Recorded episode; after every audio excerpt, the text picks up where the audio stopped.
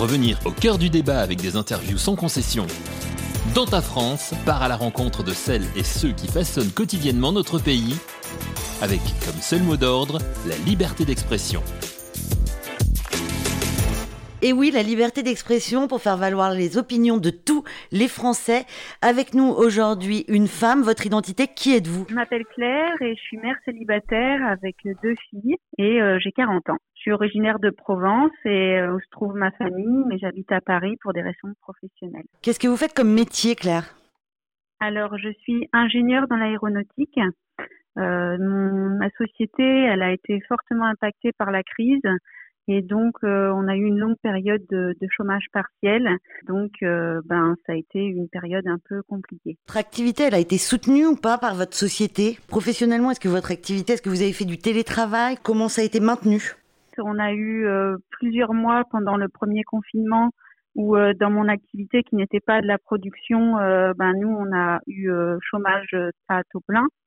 Euh, donc on n'a pas pu euh, travailler. Et après, à partir euh, du mois de juin, on a pu refaire du télétravail à 60%.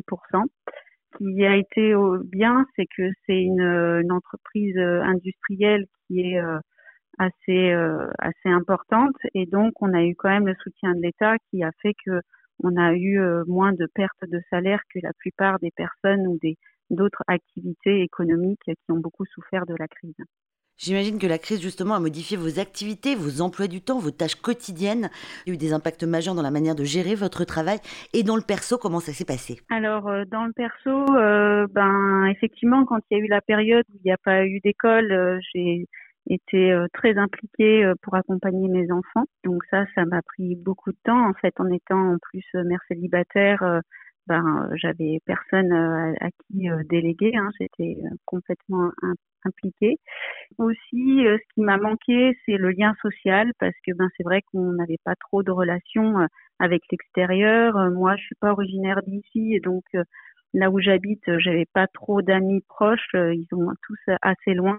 Et en même temps, ben le célibat était un peu pesant parce que ben je pouvais pas faire de rencontres sortir, euh, voir des gens et, voilà. Vous avez vécu les confinements successifs donc avec vos deux filles. Comment vous avez réussi à allier le travail scolaire qui était demandé par l'école plus votre métier en télétravail? Ça a été euh, pas évident, il a fallu jongler. Hein. Euh, ce qu'il y a, c'est que j'ai demandé beaucoup d'autonomie à ma fille et puis je me suis organisée par rapport au travail d'avoir des réunions qui pouvait euh, facilement être compatible avec euh, avec les moments où je pouvais être disponible avec mon enfant. Comme on n'était pas à activité pleine, hein, parce que nous c'est tout tout tout récent qu'on a repris l'activité à taux plein, donc ben là ça ça m'a quand même permis quand même d'avoir du temps dégagé pour m'occuper de, de, mes filles. Est-ce que vous êtes pour ou contre le vaccin? Moi, je suis pour parce que c'est une immunité collective c'est pas que se protéger soi-même, c'est protéger aussi les autres. Euh, il y a eu beaucoup de gens qui, ben, malheureusement, euh, sont décédés du Covid suite à, à des formes graves. Donc euh, là, on a vu que ça a quand même baissé fortement ces cas critiques.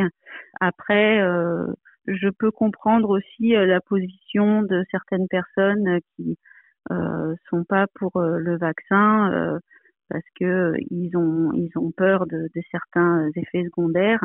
Mais globalement, euh, de ce qu'on a vu sur la majorité des gens qui ont été vaccinés, euh, il n'y a pas eu de, soucis majeurs. Donc, euh, j'ai des amis autour de moi hein, qui sont pas pour on en discute, euh, mais euh, on ne peut pas choisir à leur place. Tous les avis sont dans la nature, il faut respecter les avis de tout le monde.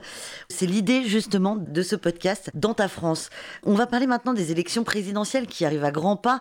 Est-ce que vous vous sentez concerné? Pour ma part, j'ai euh, des préoccupations sur différents thèmes que j'aimerais qu'ils soient abordés par les candidats qui seront potentiellement futurs président, présidente. Euh, mes principales préoccupations sont d'un côté le changement climatique qui impactera fortement euh, le futur de nos enfants. je suis moi-même engagée dans la démarche. en fait, j'ai, j'ai pas de voiture, j'utilise le transport en commun, le vélo. Je suis flexitarienne, pas encore végétarienne, mais en tout cas, je réduis ma consommation de, de viande. Je prône le zéro déchet et je consomme peu et responsable. La deuxième préoccupation qui me touche, c'est la solidarité. Euh, en fait, on voit de nos jours beaucoup de, de Français qui, d'un côté, travaillent dur, mais euh, qui ont du mal à finir leur fin de mois. On a vu euh, pendant la crise les infirmières qui ont travaillé sans, sans arrêt et qui ont des salaires vraiment minimums, comme les enseignants, les éboueurs, les infirmières qui sont indispensables dans notre quotidien et qui apportent beaucoup à la société, de voir qu'ils ont du mal à, vivre au quotidien alors qu'on voit que de plus en plus de, à chaque jour, euh, il y a de plus en plus de milliardaires, euh, je ne comprends pas ce fossé euh, au sein de, notre société. Est-ce que vous vous sentez représenté par l'un des candidats aujourd'hui? Alors aujourd'hui, moi, ce qui m'intrigue, c'est que en fait, il y a une pluralité de candidats qui chacun apporte, qui, présente des mesures euh, dans leur programme.